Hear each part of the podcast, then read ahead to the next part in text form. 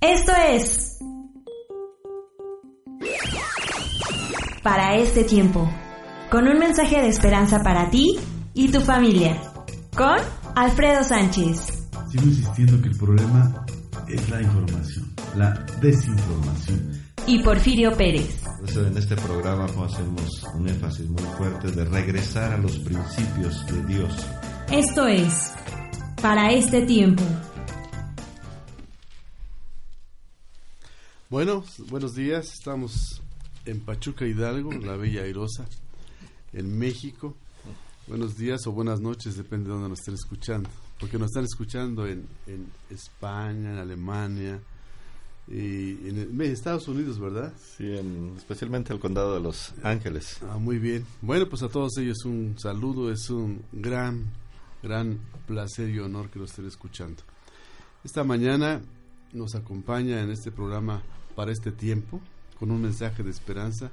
Nos acompaña Javier Rocha, un viejo conocido, no está tan viejo él, pero es un viejo conocido, pastor de la iglesia Reyes y Sacerdotes. Así es. En Pachuca Hidalgo y nos acompaña Israel. Bienvenido, Javier. Gracias, gracias. Bienvenido, Israel. Gracias. De, la iglesia Tierra Fértil. Tierra Fértil. Tierra Fértil. Y pues este, nuestro uh, amigo y decano Porfirio Pérez, aquí en Pachuca. Porfirio, buenos días. Buenos días, buenos días amigos a todos los que nos están escuchando.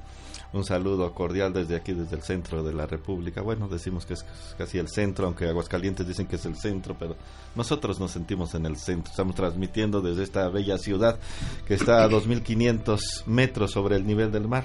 Un poquito fría la ciudad, pero muy bonita muy bonita. Todos aquellos que nos escuchan, los invitamos a que algún día pasen por Pachuca. Es eh, una ciudad bonita, chica, 500 mil habitantes. Y tenemos el privilegio de tener en esta ciudad las cuatro estaciones en un día, que pocos pueden darse ese gusto. Sí, llamada La Bella y Rosa. pues muy bien, pues eh, el tema que hoy pretendemos abordar en una, en una primera etapa, podríamos decir, es hablar un poco de la vida, de la vida este, física, de la vida diaria, de la vida. Y, seguramente después eso va a dar lugar a, un programa de después de la vida, ¿no? ¿Qué pasa después de la vida? Pero vamos a hablar, primero de la vida, entendiendo que, pues bueno, la vida es, eh, para, para lo podemos entender, es nacer, crecer, florecer, florecer y después, pues, morir, ¿verdad? Ese es esas las etapas de la vida. Pero bueno, en, ese, en todo ese trayecto nosotros tenemos pues realidades que no, no podemos escapar, las realidades físicas. Creemos nosotros que la vida es relación, comunicación también. Y bueno, dependiendo de tu relación, de la comunicación, será la vida que podamos llevar.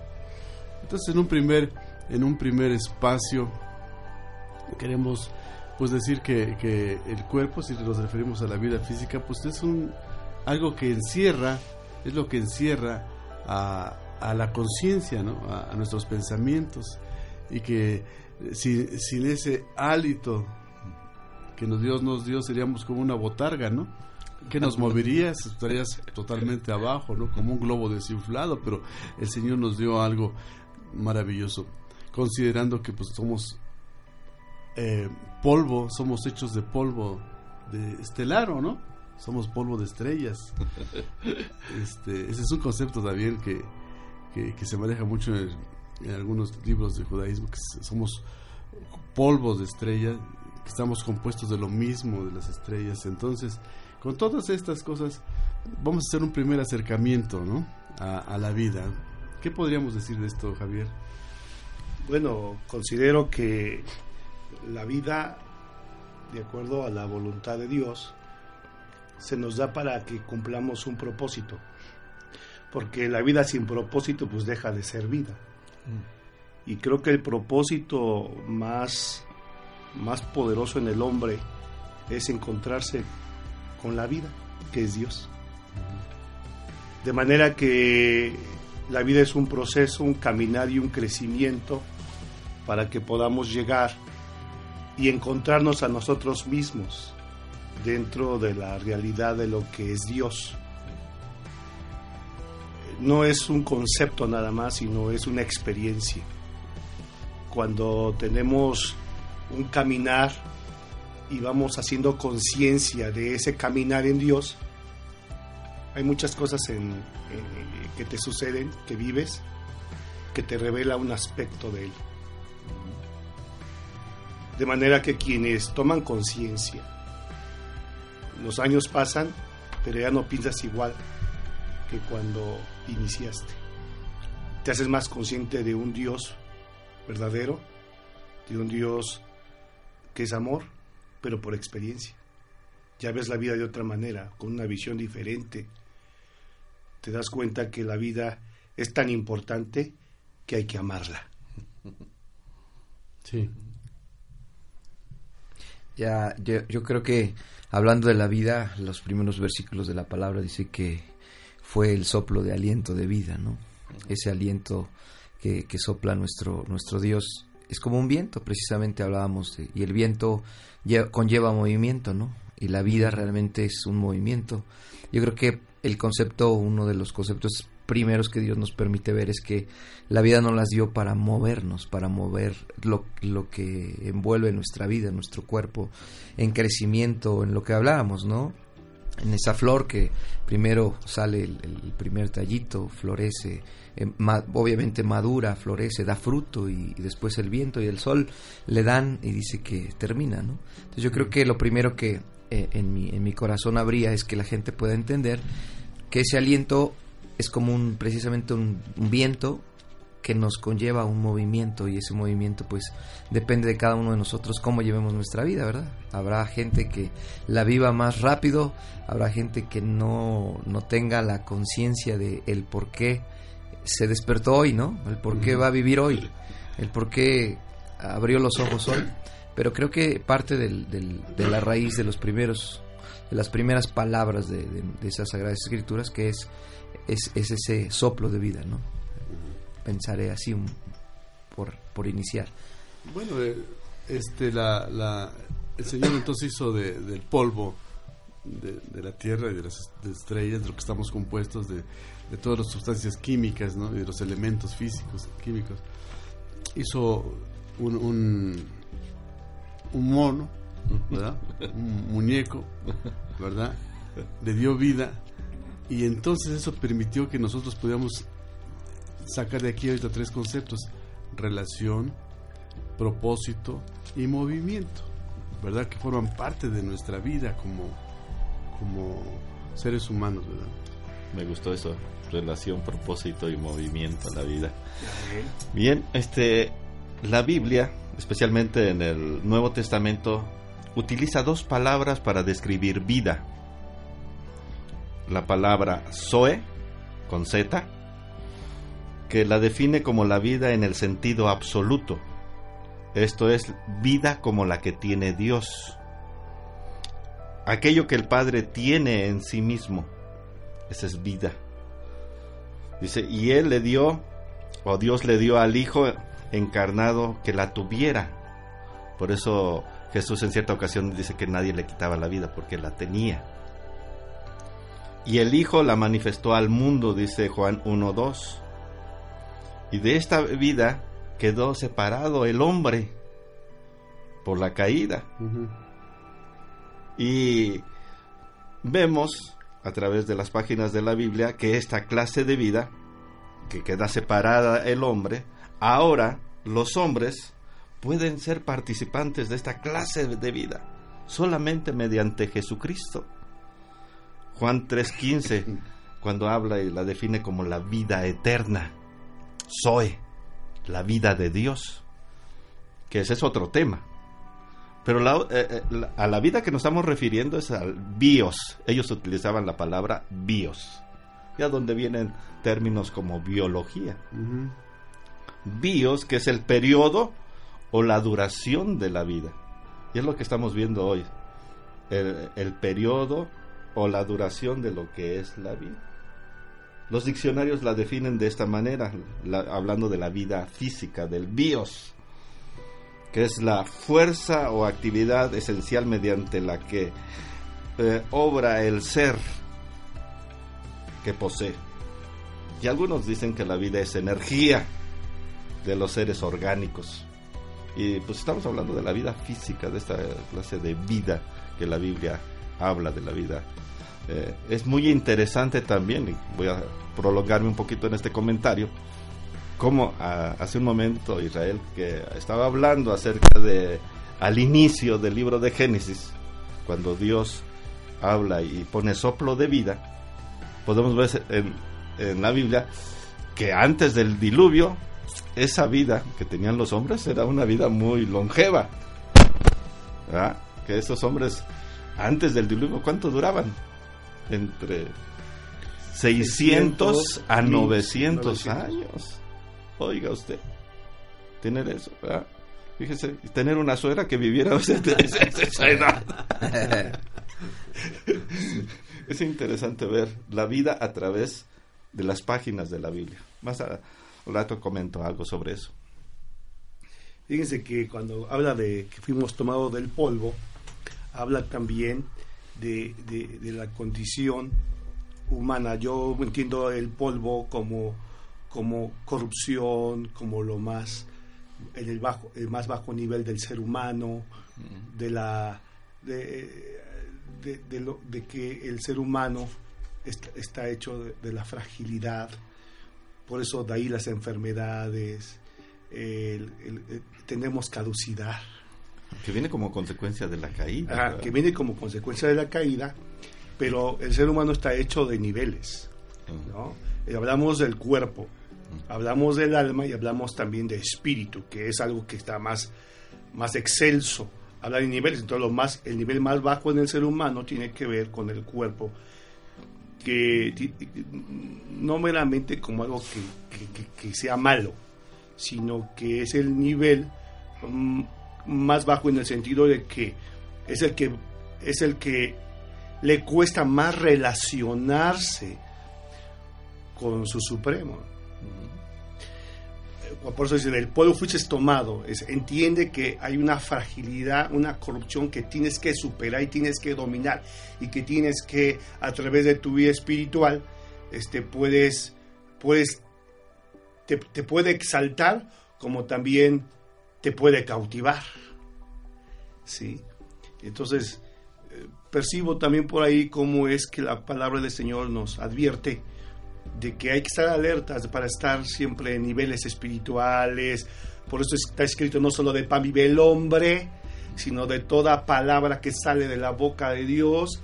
Es decir, eso te eleva para que vivas en libertad. El hombre que vive en espíritu vive en libertad. El hombre que se mueve por sus emociones, que se mueve por, su, por sus deseos carnales, pues eh, habla de su nivel exterior. No, no, sea, no es que el cuerpo sea malo, vuelvo a repetir, sino que es el que le cuesta mucho más relacionarse correctamente con su creador. Bueno, estamos hablando y refiriéndonos todo este tiempo, nos hemos referido a la vida del ser humano, aunque también hay otras expresiones de la vida como las plantas, ¿verdad? Los animales, este, y todos dependen pues de los cuatro elementos, todos dependemos de los cuatro elementos, el agua, el fuego, el el viento, ¿verdad? El viento. El viento, ¿verdad?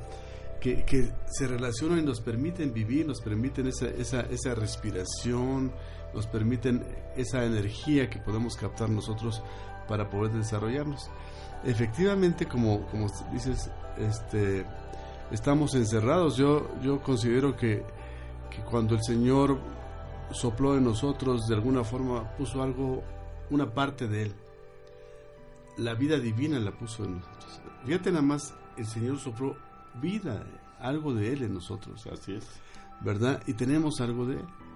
El problema es que el cuerpo es como que nos encerró, la conciencia estaba encerrada, ¿no?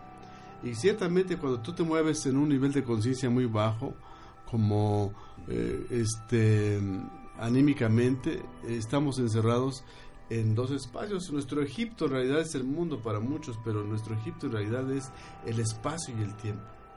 En la medida que nos hacemos más espirituales vamos saliéndonos del espacio y del tiempo, ¿no? Nuestro lugar cercado es muy muy bien marcado y definido. Entonces yo creo que sí es una gran oportunidad que nos da el Señor para esto. Y ciertamente la única forma de poder transformarnos es creciendo, usando el agua, el, la energía del sol, la luna, los cuatro elementos. Eso nos permite salirnos y crecer espiritualmente también. Yo creo que ahí considero que, si bien estamos hablando hoy de la vida física, eh, creo que el propósito también fue la vida espiritual, ¿no? Claro. Que los que quizá nos están oyendo, pues, pues ya tengo vida, ¿no? Ya, ya tengo todo ahora que sigue, ¿no? Y creo que cada uno de los que hemos descubierto el amor justo, verdadero de nuestro Dios, eh, ha sido una tremenda oportunidad de poder reconocer a Cristo como nuestro Señor y eso nos da vida espiritual porque esa es otra vida, ¿no? Aunque hoy estamos hablando de la vida física, de lo que conlleva y no solamente es, es como engancharlo a la vida espiritual, que la vida espiritual conlleva una vida en plenitud como realmente lo, vemos en la palabra, ¿no? Vida en abundancia, ¿no? Sí, sí, sí. En todos los aspectos. Yo creo que es importante que, que también podamos referirnos a que no solamente es vida, sino vida espiritual y conlleva una vida en abundancia. Muy bien. Bueno, pues estamos a punto de terminar nuestro primer bloque. Este, para la hora que regresemos, vamos a hablar un poquito de lo, de lo que implica tener la vida divina dentro de nosotros. ¿Les parece bien? Claro, que hablemos eso. Ok. Bueno, pues vamos a, Antes de irnos al corte, todavía nos están dando ah, dos minutos de gracia, que el tiempo vuela. estaba, vuelvo a lo de Génesis, ¿verdad? Este, estaba viendo que hay diez generaciones de Adán a, a Noé. Y luego hay diez generaciones de Noé a Abraham. Y pues la generación, o cuando hablamos de generación, hablamos de la sucesión de las descendencias de, de aquellos hombres. Pero es interesante notar en el capítulo 5, que casi nos lo pasamos así muy de, de rápido, ahí hay un mensaje increíble cuando uno estudia las generaciones tan solo con el significado de los nombres de cada uno de ellos, cuando uno va uniendo el significado de cada uno de ellos, hay, hay, un mensaje precioso de ahí de la, de la escritura. Pero algo que resalta el capítulo 5 dice, y, por ejemplo, y Adán vivió tantos años, y va mencionando, dice, y murió. Todos, ¿no? Hablan un poquito de él, y murió. Es como hoy decimos, sí, pues tiene, tuvo mucho dinero, pero murió. Era muy fuerte, sí, sí, pero murió.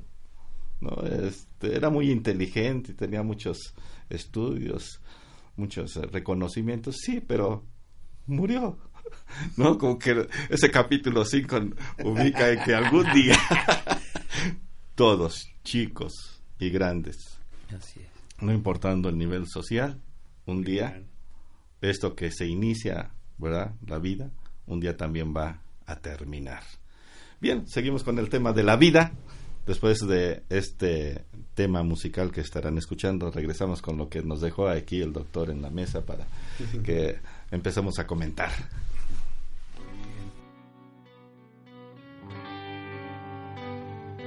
Hoy una nueva oportunidad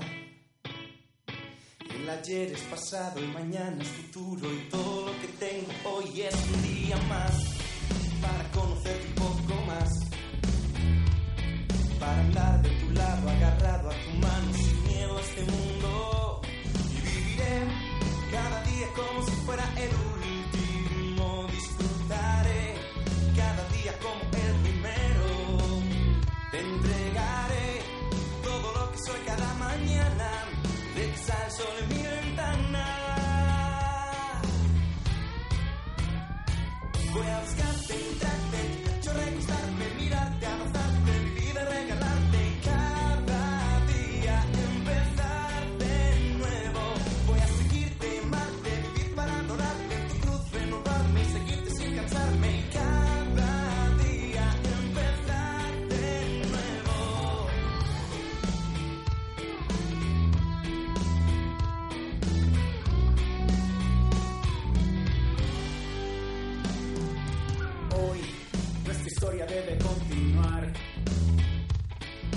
Aunque pasan los años, tu amor está intacto y todo lo que quiero yo es contigo estar. Me haces falta para respirar.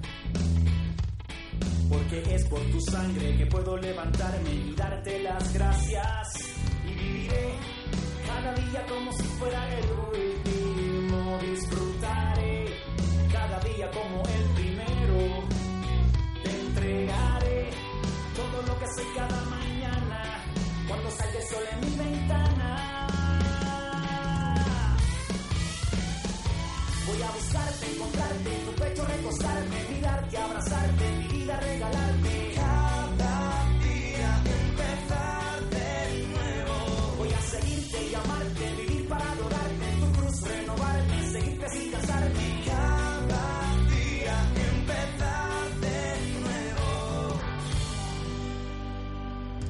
El botón y su risa da mi vida. Me paré otra vez en la línea de salida. Que esta vez correré con firmes y con cuidado para no tropezarme como hice en el pasado. Voy seguro con una nueva esperanza. Contigo al lado camino con confianza. Tengo tu mano, tú has vuelto a levantarme. Hoy me agarro con fuerza, pues no quiero despegarme. Aquí voy a quedarme. Dice, y viviré cada día como si fuera el último.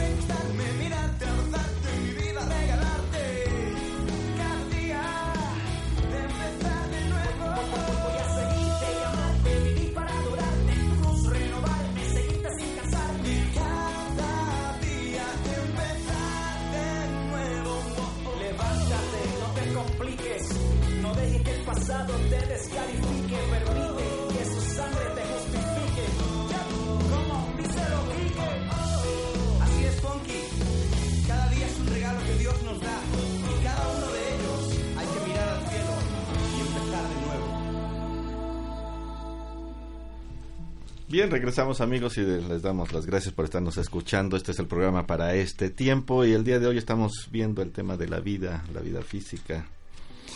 Y estamos viendo a la luz de la Biblia cómo los años han ido bajando a medida de que van pasando la época. Pero esto es en razón de la calidad de vida. Entre el hombre se ha vuelto más inmoral, más injusto, más violento. Los años bajan. Claro, con su clásica excepción a la regla, porque siempre va a haber las ex- excepciones a la regla. Pero estábamos viendo que los antidiluvianos vivieron de 600 a 969 años, como Matusalén, que es el, el que tiene el récord de más años de vida. Pero después del diluvio vivían 175 a 300 años. Ya para los días de Abraham, que estamos hablando ya de hace cerca de 4000 años, pues los hombres vivían de 120 a 175. Ya en la época de Moisés, entre 80 y 120. Y de la época de David, que es la que nos está rigiendo ahora, el, estándar de vida, es en, según el Salmo 90, entre 70 y 80 años, dice, y esto es molestia y trabajo. Entonces podemos ver que la Biblia nos va diciendo cómo ha ido bajando los años de vida en el ser humano, pero ha sido por la calidad de vida. Y entre más violencia hay, más corrupción, más inmoralidad, los años de vida van bajando. Como repito, con la excepción a la siempre que haya la regla, pero gente que transgrede principios de Dios tiende a no vivir ni siquiera a los 70, a los 80 años. Nada más quería hacer esa Qué acotación. misericordia de Dios, porque imagínate nada más 900 años haciendo lo mismo, la misma maldad, sería acumular demasiado, ¿no? Yo creo que sí lo tenemos que ver como una misericordia de Dios que no nos deje tanto. O con un, o con un gobierno que nos durara. Pero no, no, imagínate 300 nada años. más. No, sinceramente, con, fíjate Peña Nieto, seis, seis años no lo aguantamos. Más tiempo. 900 años. Nos deja totalmente en la calle. Bueno, ¿y qué opinan entonces? La vida sigue, ¿no? El sol es el mismo, la tierra, el aire y el fuego es el mismo. Los, los componentes de nosotros somos los mismos. Pero entonces hay algo que cambiar. Entendemos que somos fragmentados, que lo único absoluto es Dios, ¿no? Nosotros somos seres fragmentados, que no podemos ser perfectos. Pero tendremos a esa, a esa perfección en esta vida. Dios nos trajo para esto. ¿Ustedes consideran esto? Sí, para perfeccionarnos. Eh, lo veo a través de la palabra del Señor. Jesús viene a esta tierra con el propósito de que el hombre este, se haga nuevo, ¿no? El texto de modo que si alguno está en Cristo, nueva criatura es. Y eso me habla de que el ser humano evoluciona espiritualmente y puede ser cada día mejor. Eh, yo veo a Jesucristo mirando al ser humano con mucha tolerancia, con mucha paciencia. Eh, el tiempo y la forma en que Dios nos trata es, Él sabe que somos carne, Él sabe que somos polvo, Él sabe que nos pesa, es nuestra debilidad. De manera que Jesucristo con su amor, Jesucristo con su misericordia, nos, nos da un mensaje.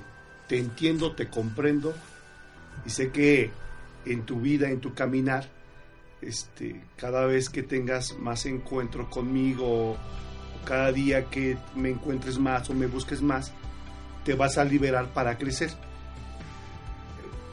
Yo, por decir, yo veo, yo veo personas que se entregan a Cristo y siguen en la estatura de niñez espiritual, son carnales, ¿sí? Pero aquí es donde tenemos que tener sabiduría y paciencia con, la- con- el ser humano y no condenar y no, y- no maltratar, sino saber, saber que esa persona que ahorita, que ahorita no está capacitada para hacerlo bueno, lo va a lograr. El ser humano puede ser como nuestro Señor Jesús en el sentido de ir creciendo, creciendo hasta que llegue el día perfecto.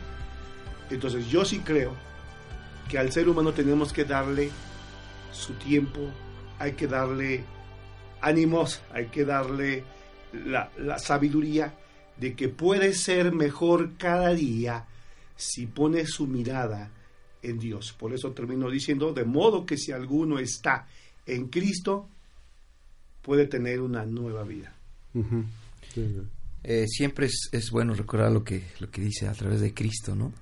Eh, parte de la, del concepto que nos regalaba eh, eh, hermano Porfirio habla de, de esa vida que es considerada como esa semilla, porque es algo terrenal, porque finalmente lo repetimos ahorita, ¿verdad? lo comentamos, parte del polvo. Y precisamente eh, el Señor Jesús hacía referencia a una parábola que tenía que ver con la palabra, la semilla que cae en la tierra.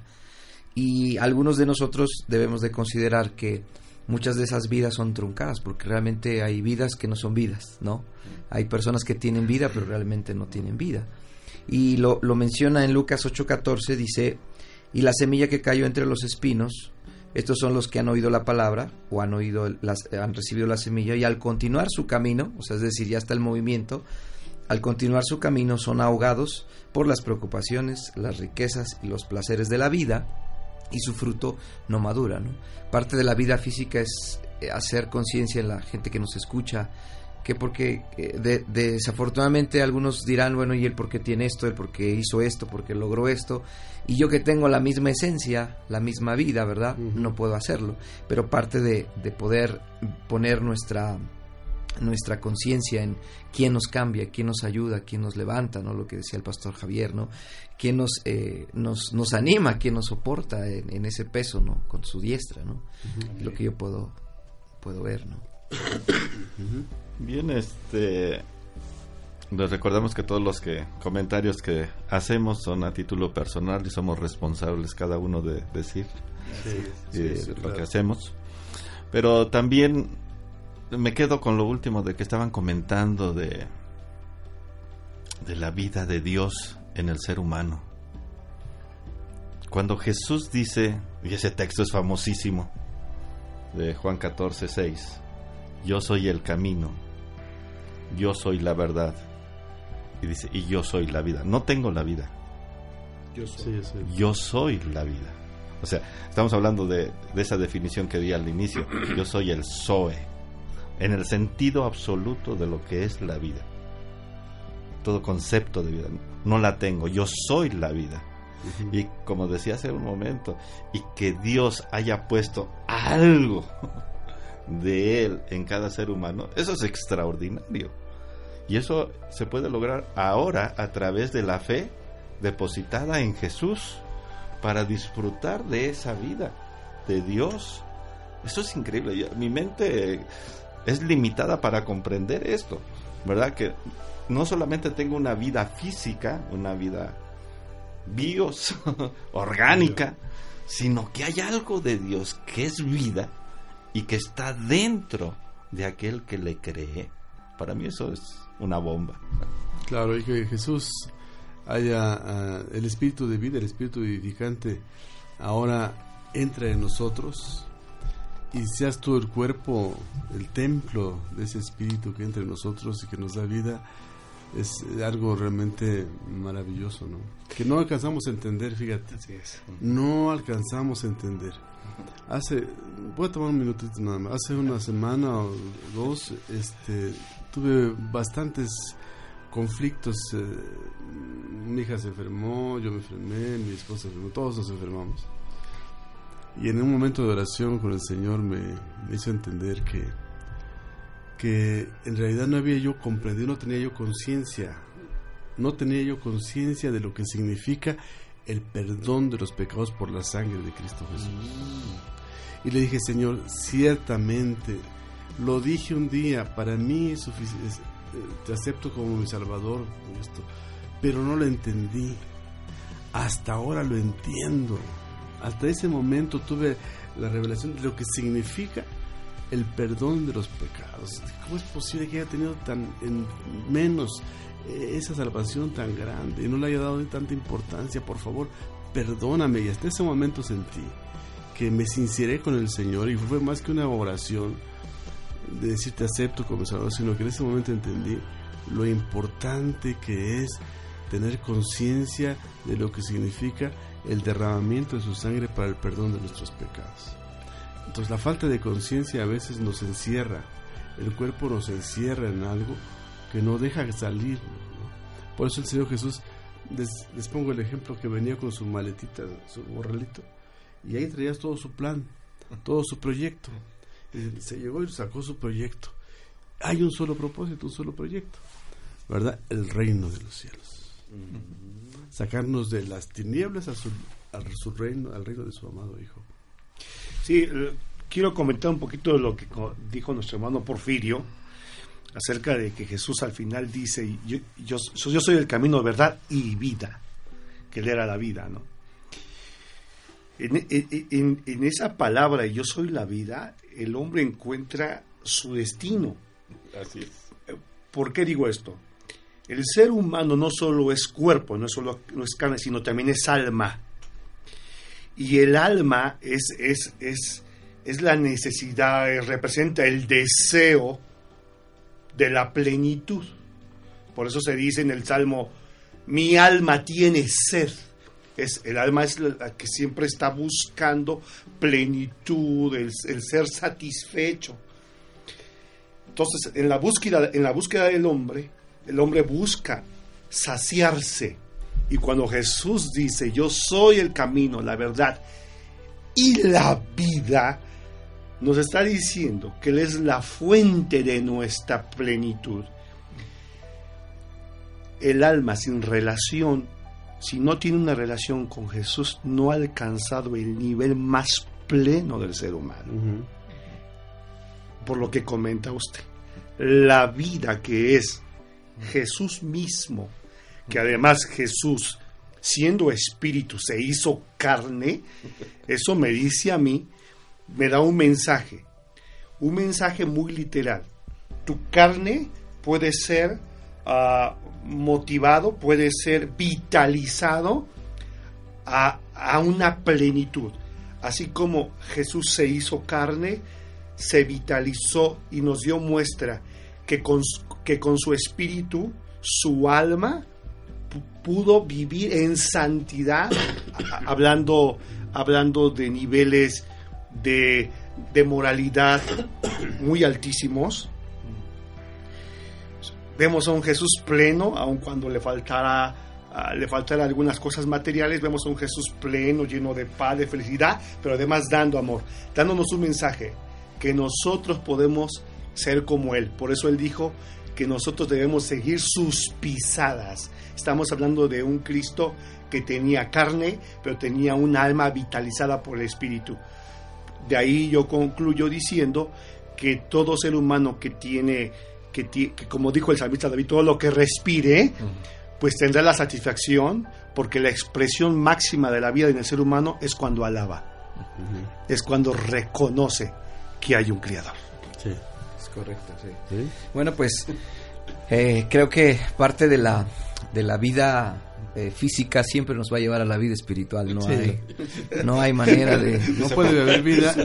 No puede haber vida. No, no, no, no, hay, no hay manera, por más que le podamos buscar, eh, realmente eh, nuestros, nuestros oyentes quizá inmediatamente si, si pudiéramos tener una, unas preguntas dirían, bueno, pero de todo lo que están hablando hay que, hay, hay que tomarlo más práctico quizá porque, digo, es profundo, ¿no? Es profundo lo que usted decía, pastor. Realmente no podemos entenderlo, nuestra, nuestra capacidad mental no nos da, nuestra, pero por eso es que es la fe de las cosas que Claro. nosotros no podemos experimentar ni, ni, ni bajar aquí como algo muy textual, la fe aplica ahí en esos momentos, ¿no? Entonces, yo creo que parte de, de este mensaje es que nosotros podamos vivir una vida, una vida física, una vida plena, como dice el pastor, una vida en, toda la plenitud, pero sabiendo que lo único que, nos, nos, conlleva a nosotros que estamos en movimiento es poder tomarnos, ¿verdad? Ese, de ese ejemplo de vida que es nuestro Señor Jesucristo, aunque por, por algunos he sabido, ¿verdad? El, el tiempo que Él estuvo aquí fue corto, muy corto. Sí. La vida física, eh, hablando de, del, del, ser eh, divino, eh, hecho carne, pues fue muy corto, demasiado corto, ¿no? Pensaríamos fue muy poco. Imagínense si hubiera llegado a, a, a, 70 años. a, 70 años. lo que hubiera hecho, ¿no? Tan solo a 70 y, y creo que, que hubieras revolucionado, pero es ahí donde, donde yo puedo aprender esto. Las cosas que Jesús nos dejó en, en, esos, en esos pocos años como parte de ejemplo de la vida, pues es los, ese es el, el, motivo por lo cual nos levantamos, el motivo por el cual abrimos nuestros ojos y decimos queremos esa vida que además Él la prometió, ¿no? Una vida en abundancia. Me hizo recordar el mensaje de que se conoce como el sermón de la montaña o el sermón del monte, que es un mensaje de ética. Y ahí toca el tema de la vida. Uh -huh. Cuando dice, por nada estéis afanosos, qué habéis de comer o qué habéis de vestir, porque la vida es más que la comida y más que el vestido. Qué, profundidad de, de, palabras, ¿no? Eh, muchos nos, nos afanamos en las cosas de esta vida y no disfrutamos como decía hace un momento, esta vida que es eh, tan corta. Y cuando ahí dice, por nada estáis afanosos, pues, como dicen a veces los jóvenes, como diciendo, desafánense, ¿verdad? Eh, hay que vivir un día a la vez. Recuerdo a un tema, no sé si Israel se acuerda de que eh, Tony Sauceda me parece que lo puso de... Los Tigres del Norte. los Tigres del Norte. Un día a la, Un día a la vez. ¿Te acuerdas de usted? usted? se acordó de los Tigres del Norte, pastor. Eso quería decir. Pero bueno, en, en, el ámbito de la iglesia fue Tony Sauceda el que lo puso por allá. Sí, Pero fue famoso ese. Y es una gran verdad. La Biblia nos enseña a vivir un día a la vez. Cristo pone un énfasis tan importante a que disfrutemos esta vida que es tan corta y que podamos considerar lo que Él nos dice para encontrar esa vida plena. Bien, se nos está acabando el tiempo, vamos a escuchar un tema más y regresamos a las conclusiones de este programa. Muchas gracias por estar con nosotros.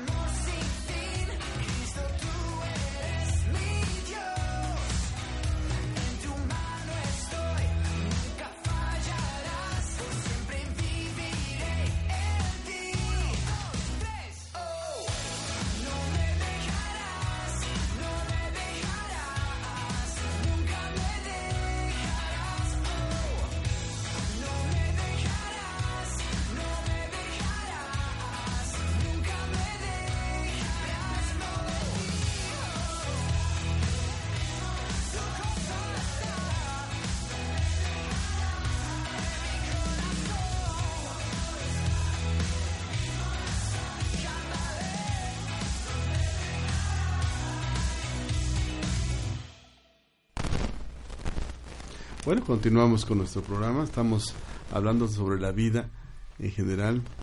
Y pues bueno, desde luego no podemos desligar la vida espiritual porque no habría vida, ¿no? Y, yo creo que una de las cosas que es necesario para que podamos vivir, pues es alimentarnos. Y así como necesitamos alimentarnos físicamente, necesitamos alimentar nuestra alma, espíritu, ¿verdad? Necesitamos alimentarnos para poder crecer. Me llama mucho la atención de que el Señor cuando eh, creó a Adán, no le dijo a Adán, yo te creé creado para que me adores. Lo puso frente al árbol de la vida, para que comiera del árbol de la vida, para que se nutriera del árbol de la vida, para que pudiera crecer. Claro, se comió del otro árbol, ese fue el problema. ¿no? Pero en realidad nos habla mucho de alimentarnos para poder crecer. Luego, este, cuando saca al pueblo de Israel de Egipto, pues le dice que coman la carne del cordero, ¿verdad? Y luego en el desierto que coman maná, les da de comer maná. Y, y después Jesús dice que eres el pan de vida. O sea, es cierto lo que dice Porfirio, el, Señor es el es este el camino, la verdad de la vida, ¿no? Pero para tener esa vida tienes que alimentarte, tienes que comer. De manera que lo que hay que hacer es comer a Cristo. ¿Verdad? A veces yo pienso que me he equivocado, a veces le pido, Señor, haz esto, hazme lo otro, haz lo otro, ¿no? Y le digo, Señor, cambia a este hermano. Cambia a este. Como a veces estamos orando para que llegue, para que ese hermano llegue a la iglesia y luego estoy orando para que se vaya, ¿no? Pero el Señor cambia este hermano. Y cada que pido que cambie a alguien, el Señor me mete en una aflicción para que lo coma a Él. Y lo que Él quiere es que yo coma a Él para que eh, yo cambie y así cambie la otra persona, ¿no? No sé qué estén. Yo creo que es importantísimo nutrir, comer a Cristo Jesús en lugar de pedirle, ¿no? Porque Él es la vida, Él es la, la verdad y Él es el camino. Sí. Sí, el mismo Señor lo dice, el que no comiere mi carne y mi sangre no tendrá vida. Pero Jesús dimensionaba la vida en el no, no solo era celestial, sino estaba hablando de una vida, una vida de calidad en el ser humano. Definitivo, cuando Jesús se hace real en nosotros, nuestra vida, nuestros pensamientos, nuestros hábitos cambian. Entonces habla de una calidad de vida aquí, en el presente, que tiene que, que- que va a trascender a la vida eterna. Sí, yo también creo en la vida eterna, pero eh, la vida que Jesús ofrece es una vida que comienza aquí y que, y, y que es integral. Es decir, no solo tengo que basar mi vida en lo espiritual, también tengo un cuerpo que tengo que alimentarlo muy bien y tengo, tengo una mente que tengo que nutrirla con sabiduría, con conocimiento y sucede muchas veces que en los ámbitos religiosos sucede que a veces la gente no encuentra ese equilibrio. Hay gente que comienza en lo espiritual y solo alimenta lo espiritual y no importa si, si está mal en su cuerpo, no se alimenta bien, no va al médico, no hace ejercicio. Ah, ¿por qué? Porque, pues porque Cristo está en mí, no importa, ¿no? No, tenemos que ver el Evangelio de una forma integral para que podamos entender que el Evangelio realmente nutre mi alma, nutre mi cuerpo y nutre mi espíritu. Tan importante es el cuerpo y la carne, lo físico para Dios, que Dios no lo dejará en el polvo. Bueno, o sea, el, del polvo fuimos tomados y al polvo volveremos. Pero de nuevo, de nuevo, hay una esperanza para el cuerpo, para el polvo. Dice que se levantará. ¿no? Eso habla de una transfiguración, eso habla de una transformación a un cuerpo glorificado. Qué importante es esto. Lo explico por la gente, por la gente que se mete a una, a una iglesia, religión, sucede que solamente se vive en la vida espiritual y descuida su cuerpo. Eh, hubo doctrinas donde no se le permitía a los cristianos tomar medicamento, porque eso era pecado. Hubo un tiempo. Hubo un tiempo que se hablaba de eso. Fíjense hasta dónde se llegaba, este es el, el fanatismo, eh, sin sabiduría, porque la sabiduría te da, te, te da, te da las, las pautas a seguir en el sentido de que la salvación en el ser humano es integral.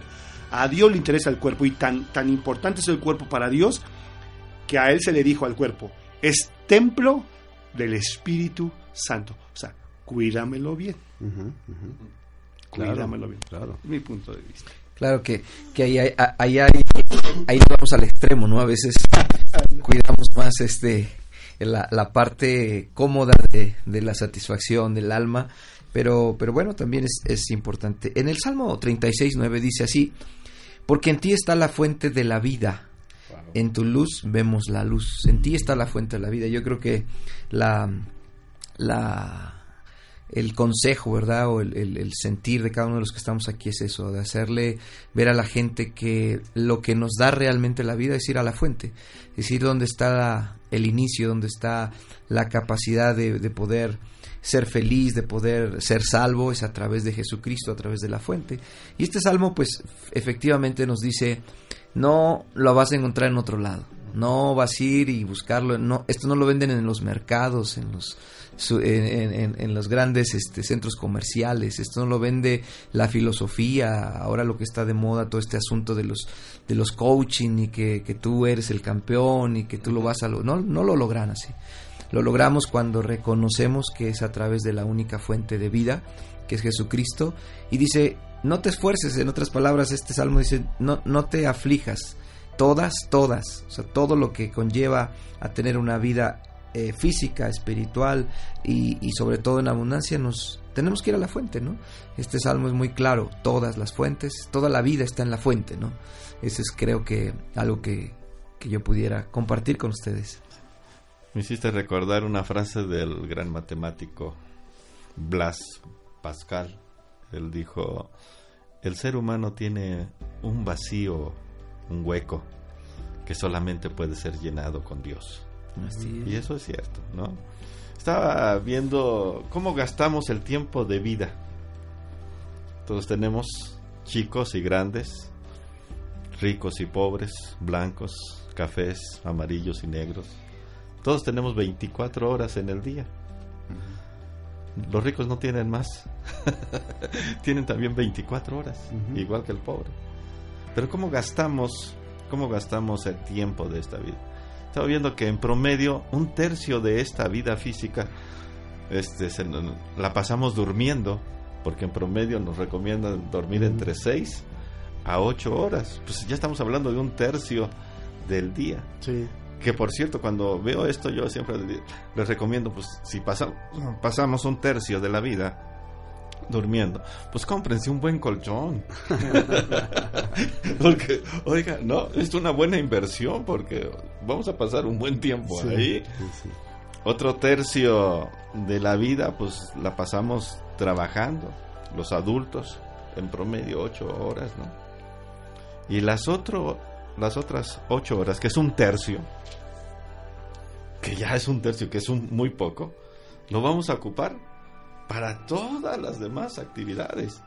Así es de que yo creo que viene, debe de venir a nuestra mente lo que dice la escritura, que dice que aprovechemos bien el tiempo en tanto que los días son malos. Amén, amén. Entonces creo que algo que debemos de pedirle, Señor, como dice, dice también el salmista, Señor, enséñame a contar los días para que traiga a mi corazón Sabiduría. para que en esta vida pues sepamos aprovecharla, porque ya haciendo números pues tenemos poco ¿no? que realmente para aprovechar. Sí, es cierto. Y podemos este, distraer el, el tiempo que debemos aprovechar para, para otras cosas, ¿no? Y a veces eh, van cambiando los roles, ¿no? De- de- en- dependiendo de la, la edad en la que estemos.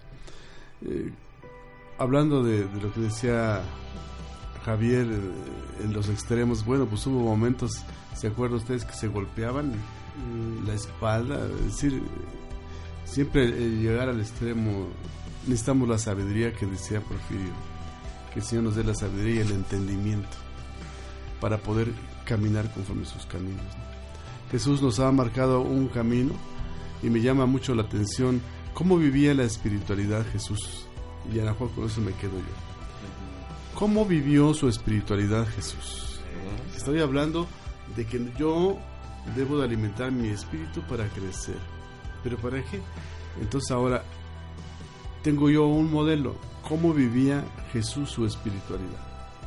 Y eso es lo que yo, tras eso voy, ¿no? Y con una fe grandísima, importante.